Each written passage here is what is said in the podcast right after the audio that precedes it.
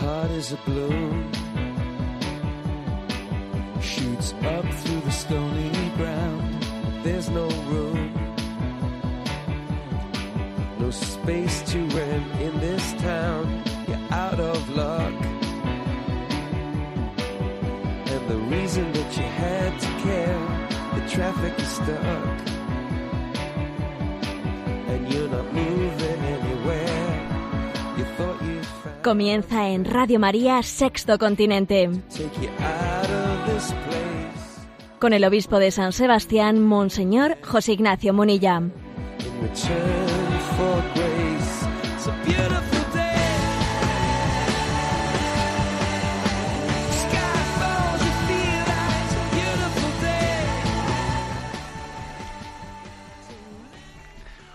Un cordial saludo a todos los oyentes de Radio María. Un día más, con la gracia del Señor, nos disponemos a realizar este programa llamado Sexto Continente, que lunes y viernes realizamos de 8 a 9 de la mañana en Radio María. Este programa lo realizamos cuando la octava de Pascua ya va camino ya de completarse.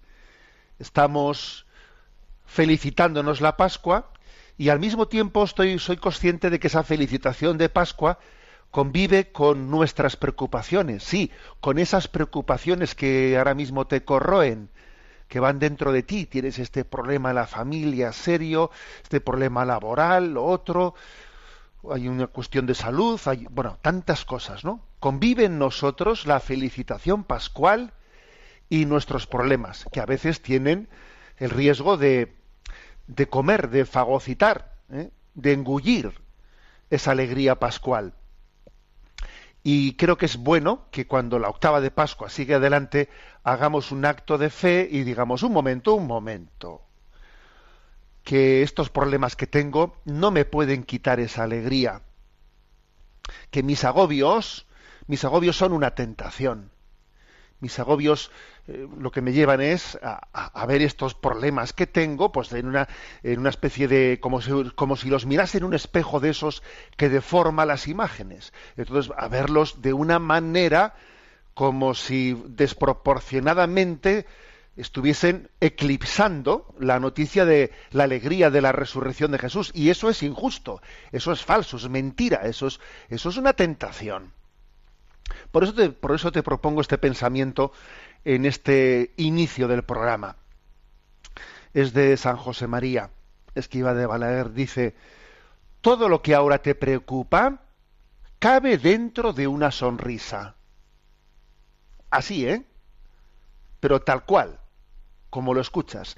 Todo lo que ahora te preocupa cabe dentro de una sonrisa algunas veces cuando vemos a, un niño pequeño, ¿no? Pues que está sufriendo por una tontería, una casqueta, eh, de esas casquetas que cogen los niños pequeños, pues porque quiere, el- quiere el juguete que ahora no tiene, quiero chocolate, quiero chocolate, que ahora no hay chocolate, quiero, ala, y ahí y, y engancha, eh, pues eso, pues un berrinche y dice uno, pero hay que ver cómo alguien se puede eh, se puede, puede perder la paz por una tontería absolutamente bueno, pues eh, eso, sin, base y sin, sin objetividad ninguna, ¿no?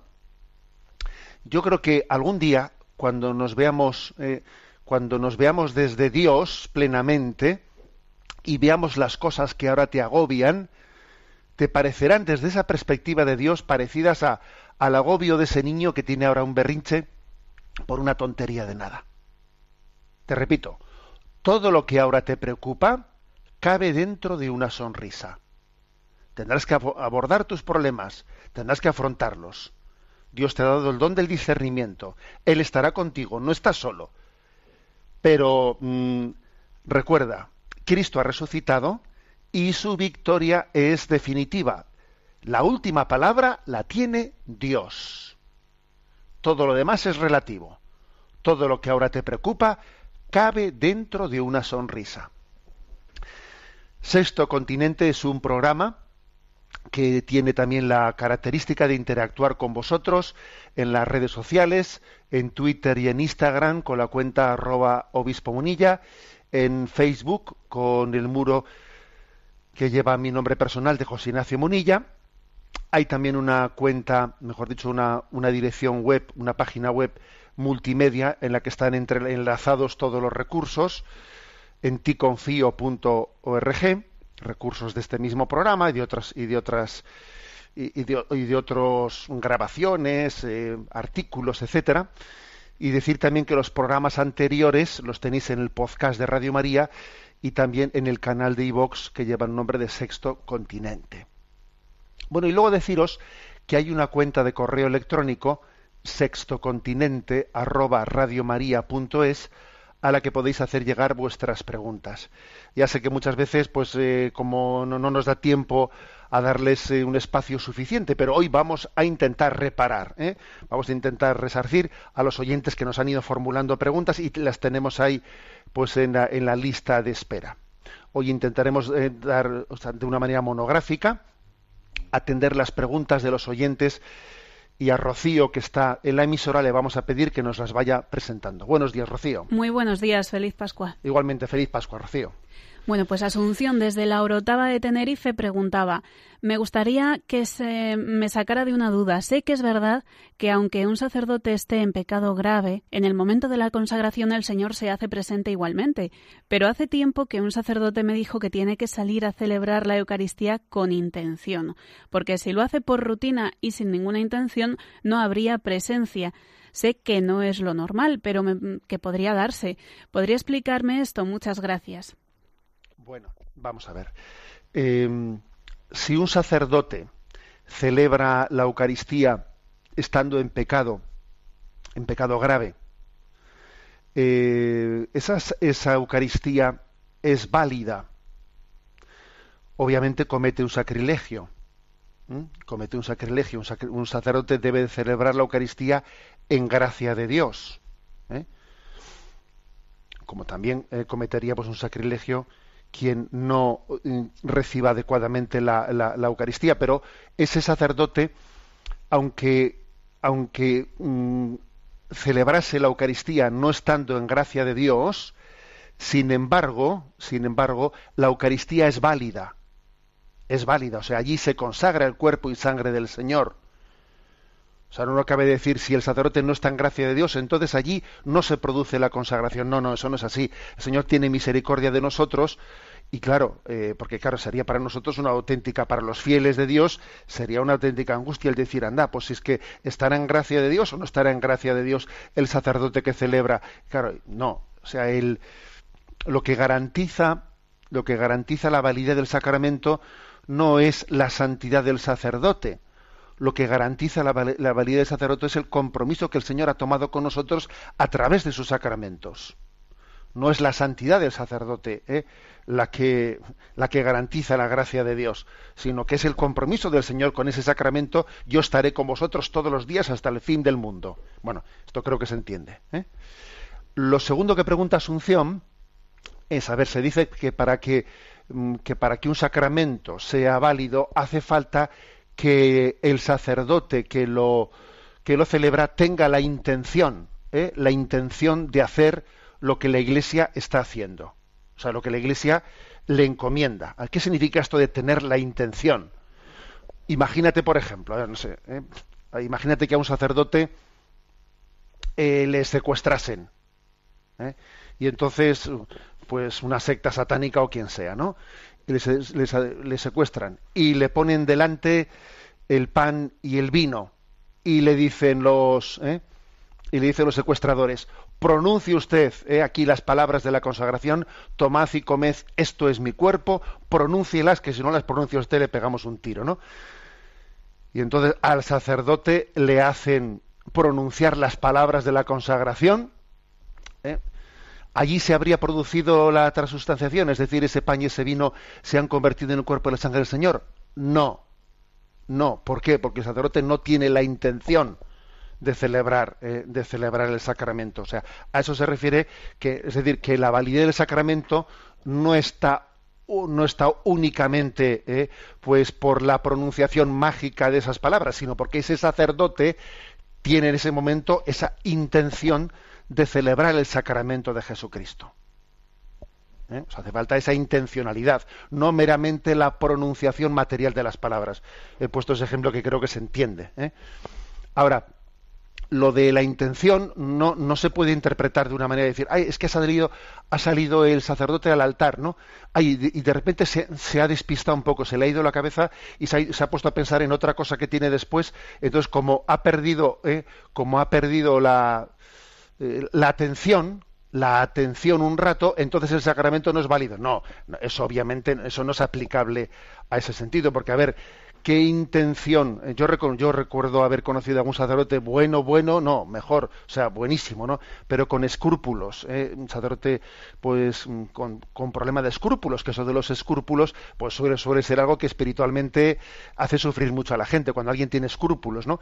Y recuerdo un sacerdote mayor, ya fallecido, que el hombre tenía escrúpulos de, ay, es que he salido al altar y no sé si, eh, si he estado atento en todo momento, no sé si he tenido intención de consagrar.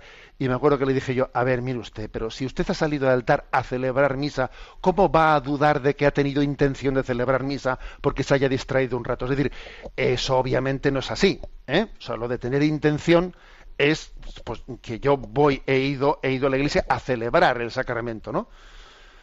Y no que me he distraído un rato con la atención. ¿eh?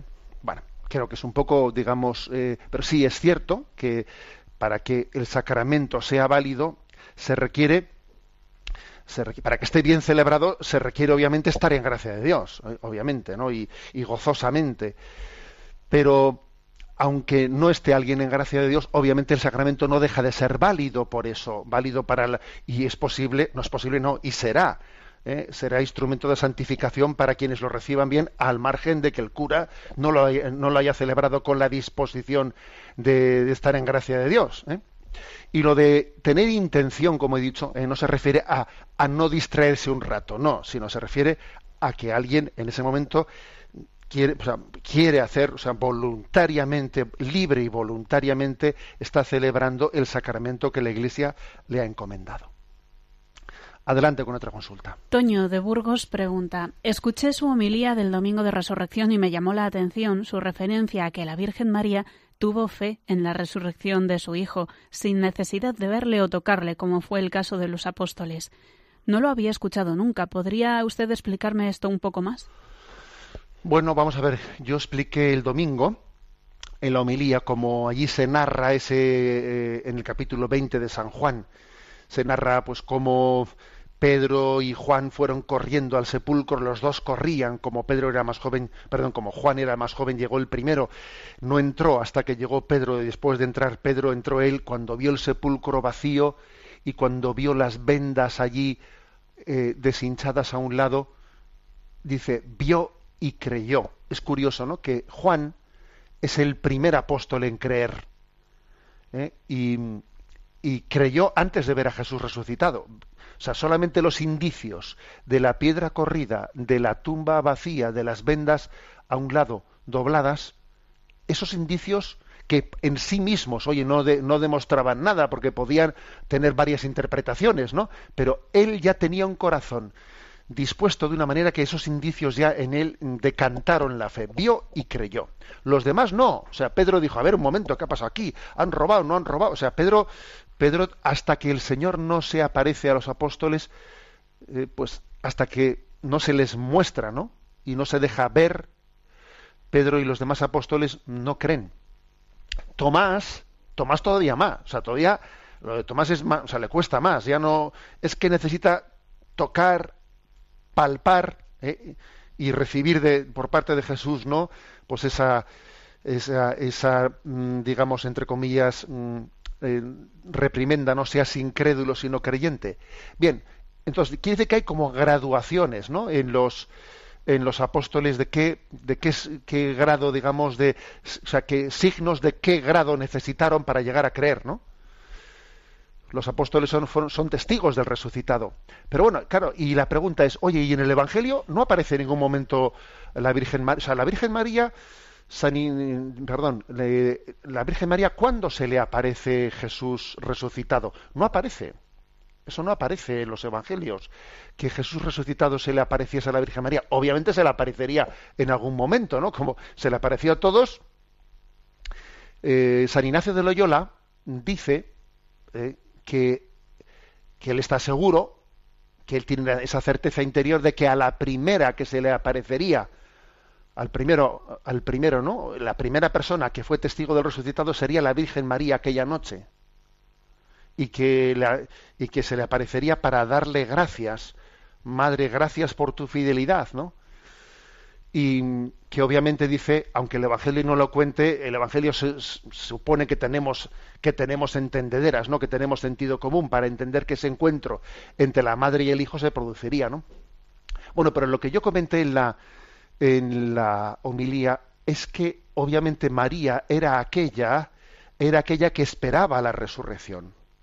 Hubo un día de la historia de la Iglesia, que fue el sábado, el sábado santo, en que sólo ella esperaba la resurrección.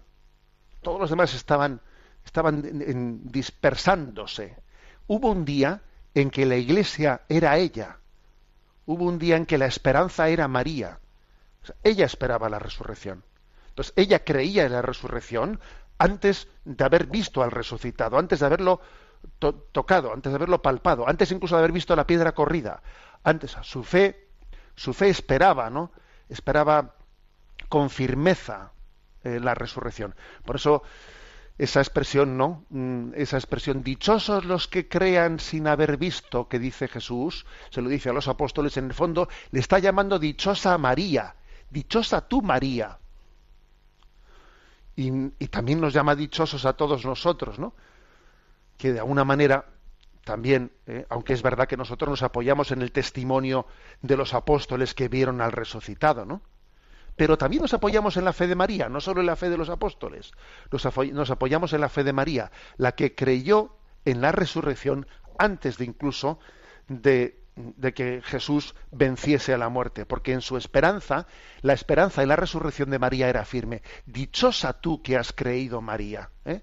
Y entonces, entonces la conclusión que yo quise decir en la homilía es, Señor, dame la fe de María, dame la fe de María. El modelo de nuestra fe es la Virgen María, no es Jesús, ¿eh? eh os reto a que busquéis en toda la Sagrada Escritura algún texto en el que se diga que Jesús es nuestro modelo de fe. No, Jesús no es nuestro modelo de fe en los evangelios, en la Biblia no se habla de la fe de Jesús, porque Jesús propiamente no tenía fe, o sea, su forma de conocimiento de Dios no era el de la fe. La fe es, propio, es propia de las personas humanas, pero Jesús no es una persona humana, es una persona divina. Jesús no es que tenga fe en Dios, no, es que Él es Dios. Y Jesús ve al Padre, como dice el Evangelio de San Juan. Luego, nuestro modelo de fe es el de María, porque es persona humana, claro. Dame la fe de María. ¿eh? creo que es la, petición que tenemos que hacer en estos días de la octava.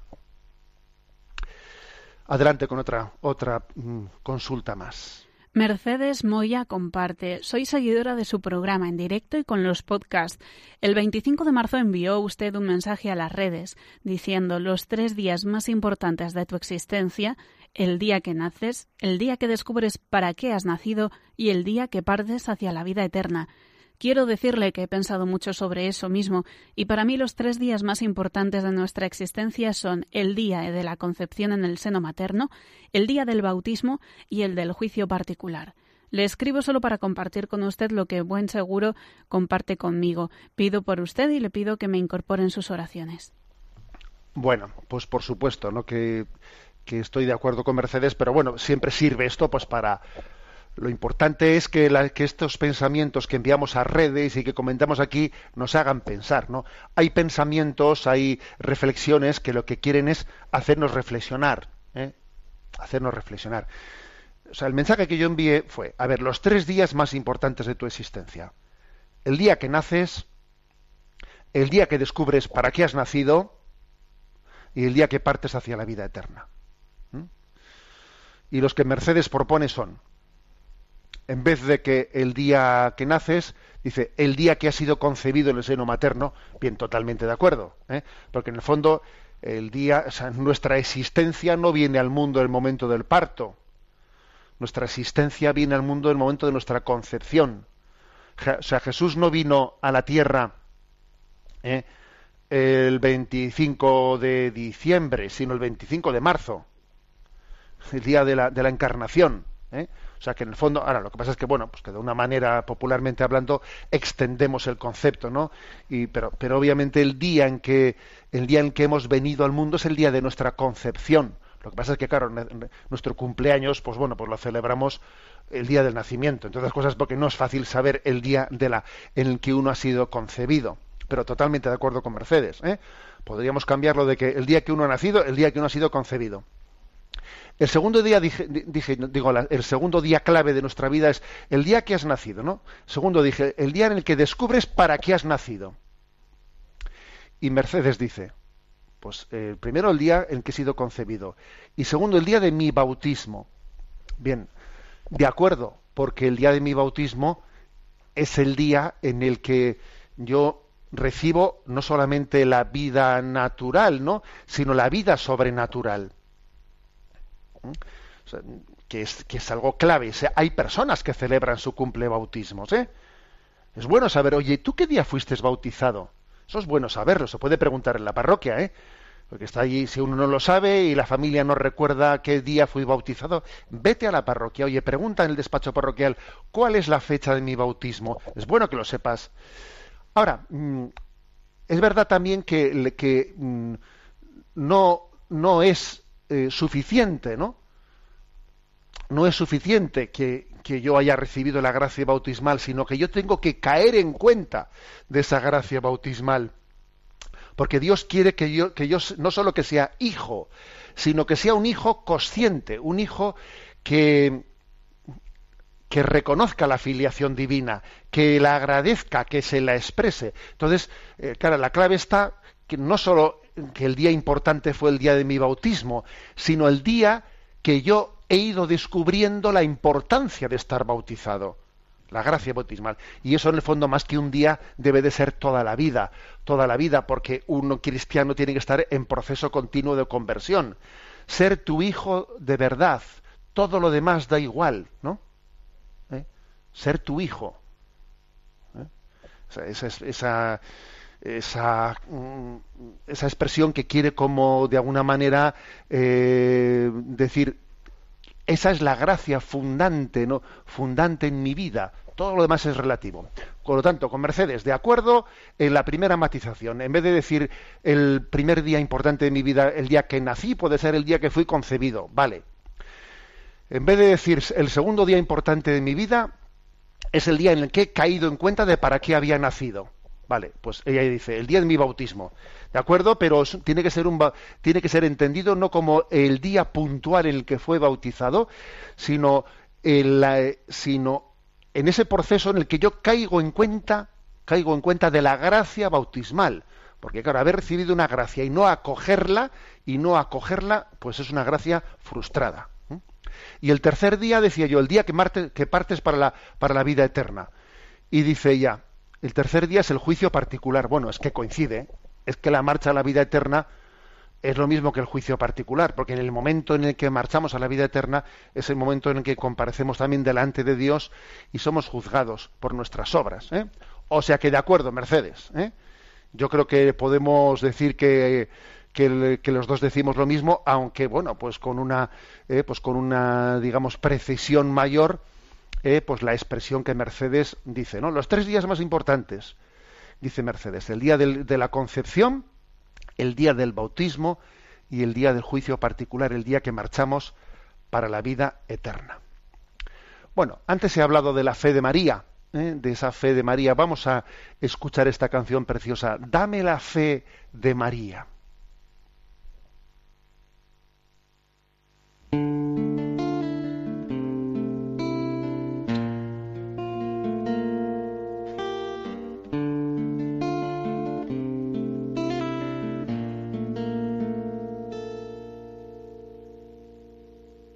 Hubiese pasado si ella hubiese dicho que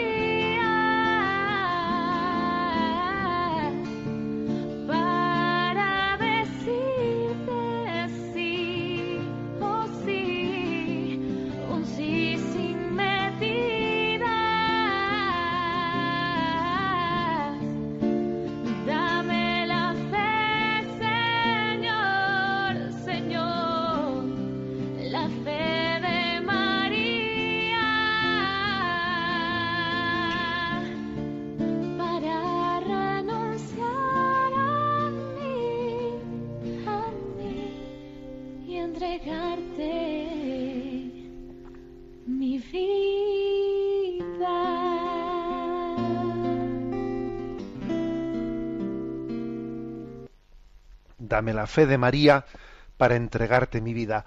Estamos en esta edición de Sexto Continente atendiendo especialmente las consultas de los oyentes que llegan, que han llegado al correo electrónico sextocontinente arroba radiomaria.es. A él podéis escribir y hacer vuestras aportaciones, preguntas, compartir vuestras experiencias. A Rocío, que está en la emisora, le pedimos que siga presentándonos las, eh, las cuestiones seleccionadas. Una oyente anónima eh, comparte, buenos días, monseñor. Tengo una buena amiga de la parroquia, casada, de 40 años, con dos niñas que lleva varios años sufriendo en su matrimonio, pues su marido está enganchado a las redes sociales.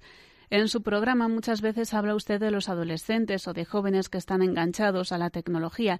Pero ojo, no solo es cosa de jóvenes. El marido de mi amiga es ya un adulto, padre de familia, y el caso es que tiene mucha inmadurez, es excesivamente idealista, está enganchado a foros de literatura y de poesía. Ella lo comparte conmigo y constata que tiene adicción, como ha consultado con algún sacerdote de confianza. Además, ella vive la fe, los sacramentos y las niñas, pero él en absoluto. Pedimos por su conversión, pero ¿qué palabra le puedo yo aportar desde el discernimiento de la fe?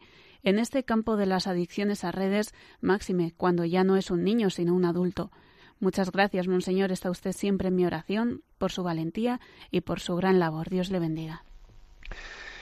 Sí, por supuesto que ese tema de las adicciones no es cosa de niños, adolescentes, no, no, por supuestísimo. El tema de las adicciones es- los adultos somos plenamente vulnerables a ellas. Y, y tenemos que estar todos pues con, vamos, con toda la conciencia de ello en nuestra utilización, ¿no? Y teniendo en cuenta que estamos llamados, como decía San Ignacio de Loyola, a servirnos de toda la creación y en este caso de la tecnología en tanto y cuanto, en tanto y cuanto me ayude me sirvo, en tanto y cuanto me dificulte me desprendo de ello, o sea, es así, para poder para poder servirse adecuadamente hay que tener capacidad de renuncia. Para poder disfrutar hay que renunciar. El que no sabe renunciar no sabe disfrutar. Eso es, un principio clave, ¿no? De, pues de la vida espiritual. Bueno, vamos a ver a un consejo, a ver la clave para poder ayudar obviamente a una persona, ¿no? Que pues que, que está en esa situación sería el poder tener un acompañamiento espiritual. Pero Claro, el problema es que dice, bueno, pues que ese marido no comparte la vida de fe, etcétera. Pero claro, la clave sería esa, ¿no? Pues, Es muy difícil que alguien venza una adicción sin que tenga un acompañamiento interior espiritual. ¿eh? Porque es que eh, la adicción no es un problema puntual, la adicción es un problema que detrás, deba- debajo de él esconde más problemas. Que de hecho aquí en esta consulta ya se, ya se ven, ¿no? Pues hay una inmadurez, hay un tal, o sea, eh, la, la- la adicción es la punta del iceberg que está, que está dejando ahí debajo escondidos pues cuestiones más de fondo, más de fondo que hay que afrontar en la vida. Y es posible que sin el acompañamiento espiritual, como mucho, como mucho se podría conducirle a una persona, pues bueno, pues a, algún programa de terapia en el que eh, pues se le hiciese caer en cuenta de que tiene una adicción y se le diese pautas pautas de cómo utilizar la tecnología pues eso hasta ahí se podría llegar pero es verdad que en ese programa eh, pues contra la adicción muy difícilmente se abordaría el problema interior de, de dónde están nuestras inmadureces interiores ¿eh? pero bueno pero obviamente también para acudir a esa a esa petición de ayuda, aunque sea exterior, no sin acompañamiento espiritual, de que tengo una adicción, uno tiene que reconocer el problema. Si no lo reconoce, a ver cómo va a pedir ayuda. ¿eh? Mientras tanto, mientras tanto, yo creo que el consejo que se le puede dar a una persona que está en esa situación es el decir que la vida real, o sea, que la vida de la familia, la vida matrimonial, eh, la relación con, lo- con los niños, con los hijos, es importante que, que adquieran el peso, el peso eh, principal de la vida, para que esa especie de eh, evasión. Alienación, eh, digamos, digital, porque una adicción de, este- de este estilo no deja de ser pues una alienación. ¿eh? Alguien se evade de la realidad, pues en no sé qué mundo, ¿no? Pues para que esa evasión pueda ser eh, contestada, hay que traerle al mundo real. Y traerle al mundo real es decir, oye, estamos aquí, nos queremos. O sea, es decir, somos, somos un matrimonio, hemos hecho una apuesta para compartir toda nuestra vida. O sea, hacer que el matrimonio, eso, eso, pues, esa relación se reenamore, se mm, llegue, llegue a descubrir, ¿no? La, la alegría del, re- del encuentro, ¿no? Que tenga un peso, un peso capaz de ayudar a arrancarle, ¿no? De esa, de esa evasión, de esa evasión, de ese secuestro del alma que supone una adicción. Sí, que es un secuestro del alma, ¿eh? que te está enajenando, es una alienación. Una alienación. ¿eh? El término alienación no lo, era, era un término que, el marxismo utilizó ¿no? para decir, no, la religión está alienando al hombre de, las, de los problemas de la vida. Mire usted, ha pasado el tiempo suficiente, señor Marx, ¿eh? para que podamos decir, fíjate tú por dónde que la religión no es la que aliena. La religión te está llevando a que tú te tomes en serio la vida, tu matrimonio, tus hijas, tu trabajo. La religión no es alienante. Lo que es alienante es el materialismo. Lo que es alienante es, pues eso, las adicciones, eh, los vicios. Eso sí que es alienante, que te tienen como esclavos. Como si fueses una ratita, una cobaya, una cobaya que hacen contigo lo que quieren, lo que quieren. Que tienes una mujer y unos hijos y te han alienado de ellos y estás tú ahí metido en una burbujita. Eso sí que es alienante. Por eso fíjate, ¿no? Se le acusaba a la religión de ser alienante. No, la religión es liberadora. La religión lo que hace, la vivencia cristiana lo que hace es mm, que, que afrontemos la vida en verdad, que cojamos el toro por los cuernos, ¿no? Esto es lo que hay que hacerle, intentar ver, ¿no? A este, pues a este, eh, a esta persona y a cualquiera que esté en esta situación de esclavitud, de, alienación, como son, bueno, pues estas adicciones también a las tecnologías. ¿Mm? Adelante con la siguiente consulta. Miguel de Oviedo pregunta, me llamó la atención el mensaje que envió a las redes el 26 de marzo y me parece que no llegué a entender el contenido. Decía así, la creatividad es un acto de fe. Para crear, primero hay que creer. Pienso que podría ser útil que lo explicara en la sección de consultas Paz y Bien. Bueno, es también una, una de esas frases enviadas a redes que lo que quiere es pues ser un poco un aguijón, ¿eh? un aguijón para, para hacernos pensar, ¿no? Dice la frase, la creatividad es un acto de fe. Para crear, primero hay que creer. Bueno, eh, es que a veces se ha acusado, ¿no? Se ha acusado a, a- la religión cristiana o a los seguidores de la religión cristiana o a los seguidores de la religión, sin más, ¿no? A la gente de fe, bueno, que claro, como lo tienen, ¿eh? como tienen una fe en una serie de verdades reveladas, eh, pues entonces, claro, como que tienen todo, mm, todo ya seguro, entonces no, no abordan la vida, no tienen creatividad, sino que todo ya se les ha dado hecho, ¿no? Todo se les ha dado hecho, un conjunto de verdades, un conjunto de, bueno, pues eso, de medios de salvación, etcétera, etcétera, ¿no? Y eso es, eso es falso. La verdad es que la historia, la historia de la Iglesia demuestra que aquellos que han tenido, ¿eh? que han tenido el don de la fe, no solo han recibido pasivamente, pasivamente toda la, toda la revelación, ¿eh? sino que además de recibir el depósito de la revelación, ellos han sido creativos.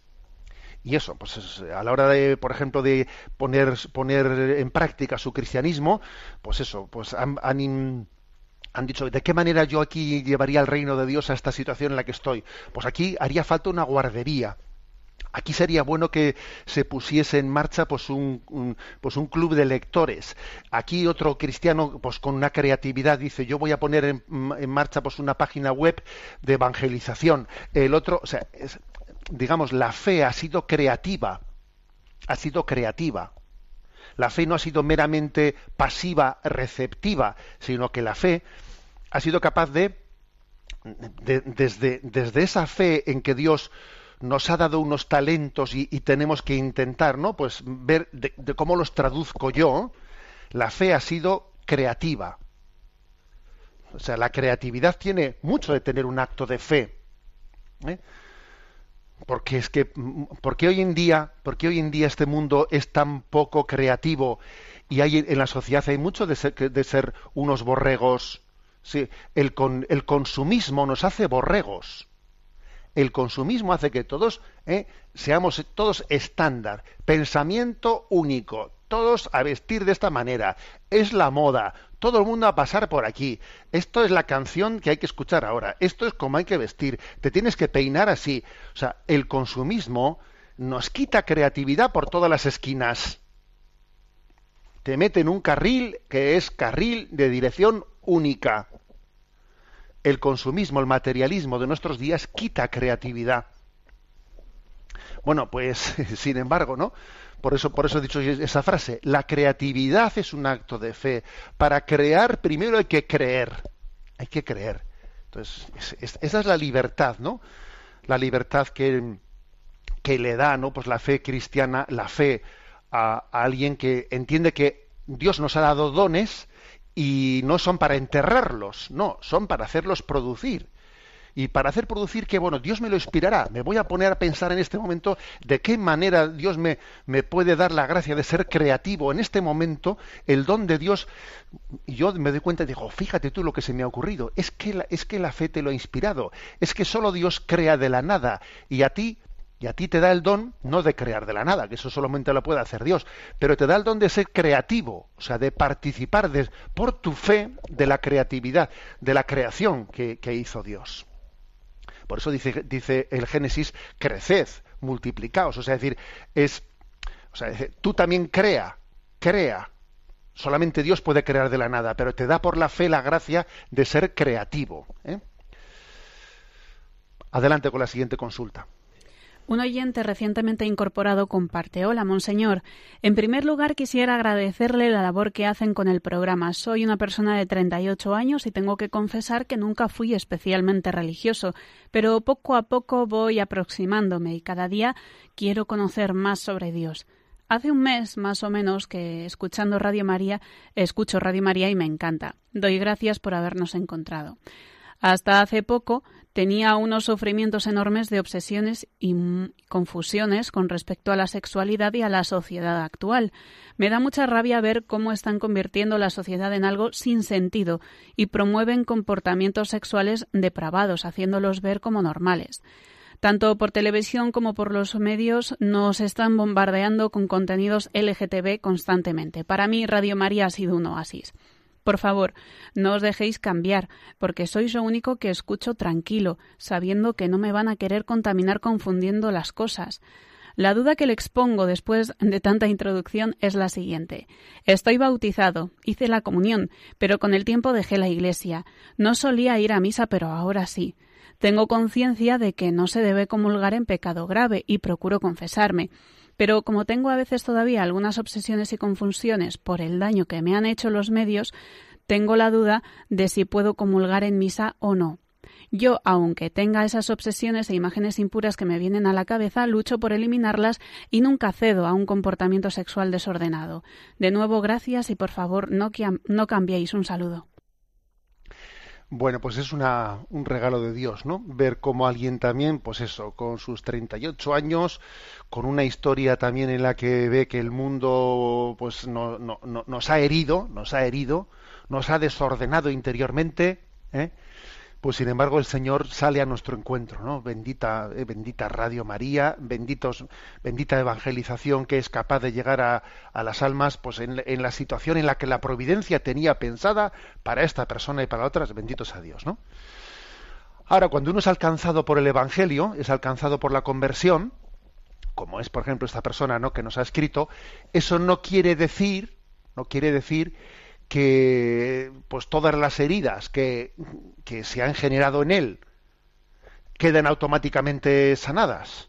¿eh? No, eso no quiere decir. Obviamente, esta persona entra ¿no? en, la, iglesia, entra y tiene ese momento de, eh, de redescubrimiento y de reconciliación y, y, bienvenido ¿no? a la casa del Padre, ¿no?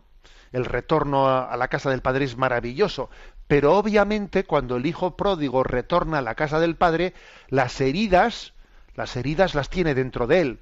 Ha sido acogido incondicionalmente, el padre sale de la casa, le pega un abrazo, pero el hijo, en ese tiempo que estuvo fuera de la casa del padre, eh, allí tuvo heridas y hábitos adquiridos y la, en su forma de, de, hacer, de relacionarse, eh, de comer, de etcétera, etcétera, o sea, ha ido adquiriendo heridas, heridas que no se le des, que no desaparecen, mm, desaparece, lo que sí que desaparece es el, el pecado, porque él tiene, porque el pecado en cuanto a ofensa de Dios, porque él tiene el propósito, eh, o sea, tiene la compunción, tiene el acto de contrición, tiene el deseo, ¿no? de cambiar de vida y por lo tanto Dios le perdona, le perdona plenamente.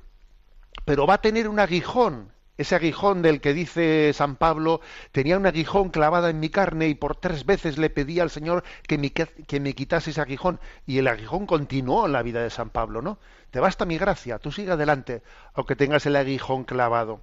O sea que ese desorden que ha generado en nosotros una vida alejada de Dios, pues lo, lo, lógico, bueno, lo previsible es que nos acompañe No sabemos cuánto, porque solo Dios sabe eso.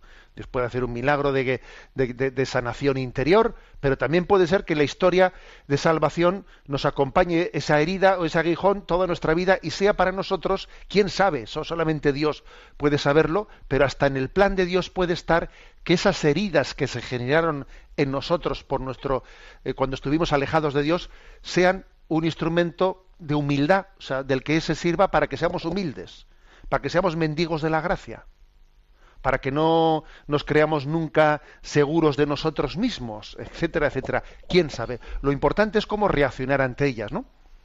Y con respecto a esa consulta que hace él, ¿no? Dice, yo aunque tengo esas obsesiones e imágenes impuras que me vienen en la cabeza, lucho por eliminarlas y nunca cedo a un comportamiento sexual desordenado. Pues bendito sea Dios, ¿sabes? Pues claro que puedes y debes de comulgar, porque, porque tú dices, ¿no? Me vienen a la cabeza.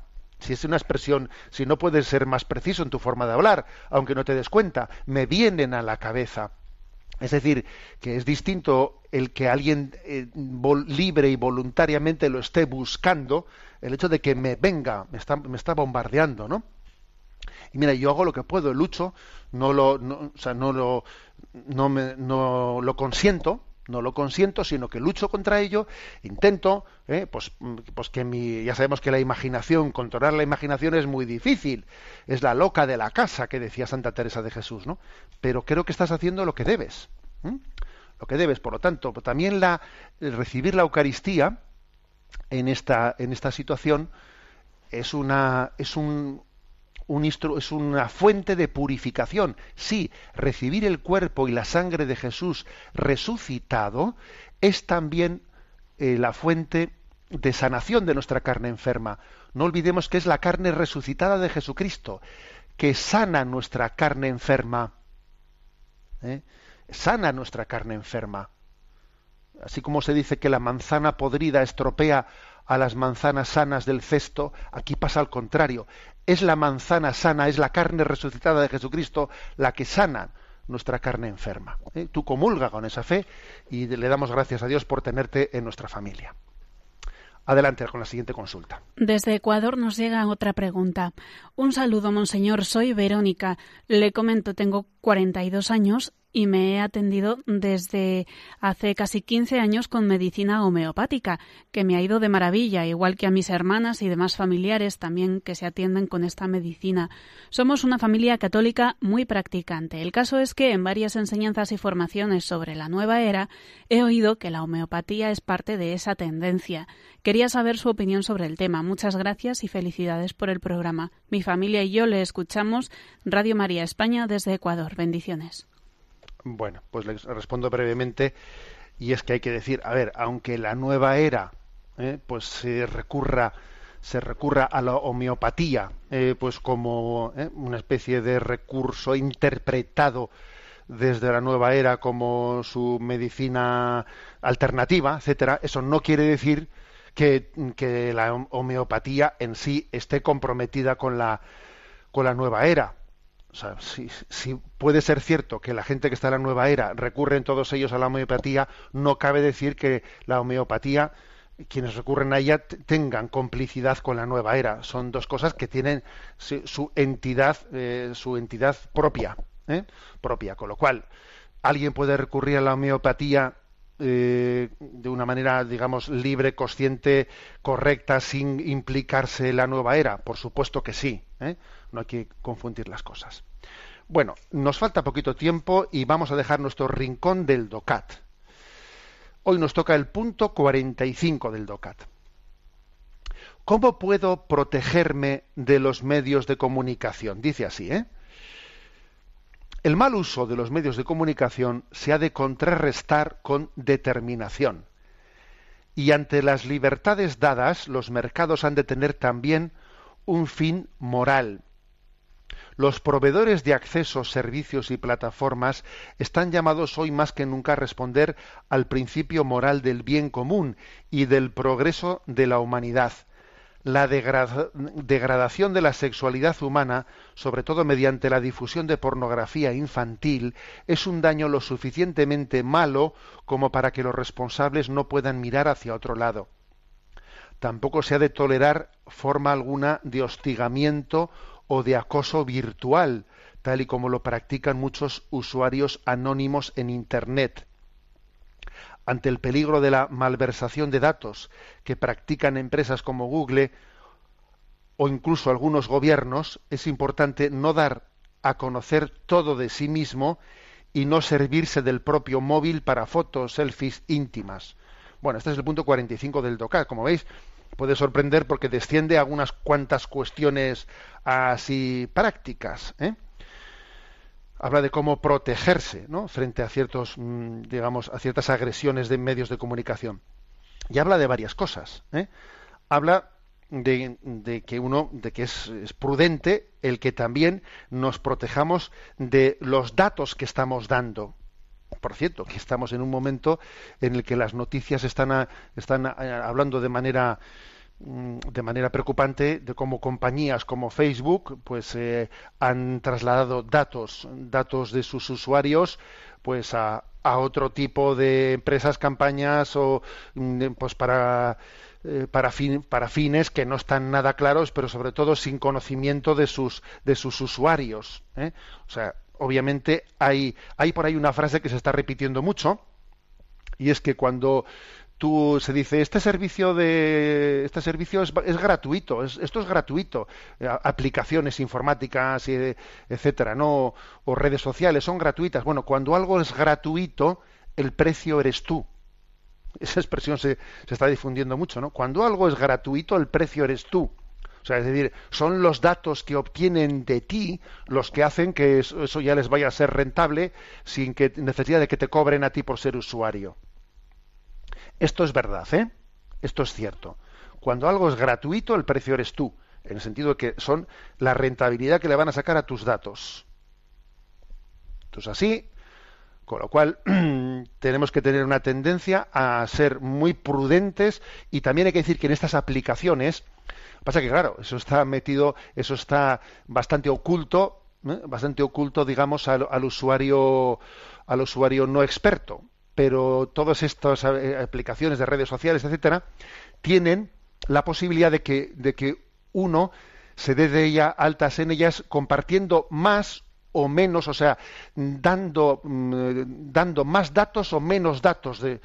Entonces, claro, por defecto, si alguien se da de alta, mm, en el fondo está dando todos los datos. Tiene él que haber buscado cuál es el, el- el lugar en el que se limita, eh, se limita mi permiso de los datos que pueden coger de mí. Y eso, mm, claro que eso es eh, complicado. ¿Cómo lo busco? Bueno, pero es que es que es un tema en el que merece la pena molestarse molestarse porque existe aquí obviamente una ¿eh? pues una manipulación clara ¿no? de la población esa es la primer, primera cuestión segunda cuestión hace referencia a que existe un hostigamiento o acoso virtual que, que debe, o sea, que es inmoral, basándose en el anonimato, sí, el mundo de los trolls, ¿eh? Eso existe, ese mundo del acosamiento, de los insultos, etcétera, que yo personalmente suelo suelo deci- decir como, como consejo que lo mejor es ignorarlos, o sea, no entrar al trapo nunca, porque claro, si uno entra al trapo de esas cosas, pues eso, pues eh, estás alimentándolo, ¿no? Es como alimentar el monstruo, vamos, ¿eh? Otro tema que habla, la degradación de la sexualidad humana, sobre todo mediante la difusión de pornografía infantil. Bueno, es verdad que dice sobre todo, pero me parece importante que no que entendamos que, que el límite, el límite entre o sea, del bien y el mal no es el que sea infantil, es que la degradación de la sexualidad a nivel de la pornografía, aunque no sea infantil, ya es ya un gran mal ya es ya un gran mal. O sea, el límite de la moralidad no está únicamente cuando, cuando se implica la infancia, es que el límite moral tenía que estar antes que eso. O sea, la, eh, la, la presencia de la pornografía en, en, la- en Internet de esa manera absolutamente, digamos, accesible, bueno, libre, libre, es en el fondo es una bendición por parte de la sociedad a la trata de la mujer, a la trata, a la esclavitud de la mujer. Es una bendición explícita. O sea, ¿cómo podemos después, no? A mí me hace gracia el hecho de que mm, Día de la Mujer, ¿no? Y entonces estamos hablando de la dignidad de la mujer y llenamos páginas y páginas del periódico. Pasas la siguiente página del periódico y allí tienes todos los contactos, los contactos para, en el fondo, alquilar, alquilar, ¿no? La mujer para un rato de uso.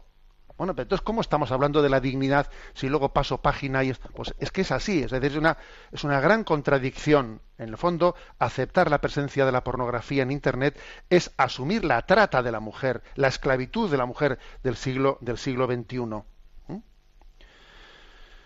Bueno, mm, como veis, por lo tanto, aquí lo que viene a decir es que, ojo, hay que protegerse y para eso están también el tema de los filtros, etcétera, para que en nuestra familia uno tenga el criterio de que sea él el que gobierne, ¿no?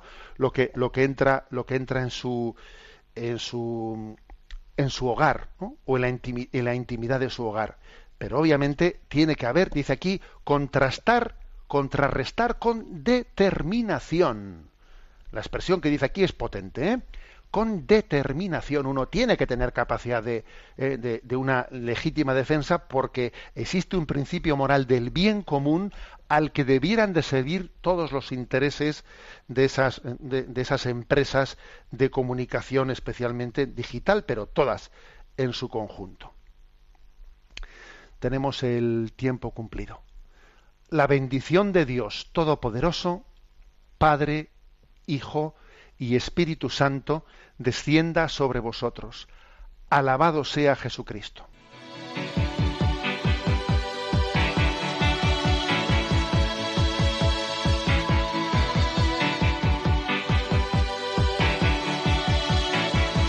The heart is a balloon, shoots up through the stony ground. There's no room no space to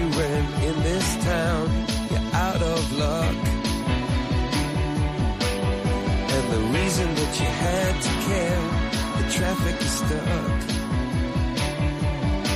And you're not moving anywhere. You thought you found a friend. Han escuchado en Radio María Sexto Continente, un programa dirigido por el obispo de San Sebastián, Monseñor José Ignacio Monilla.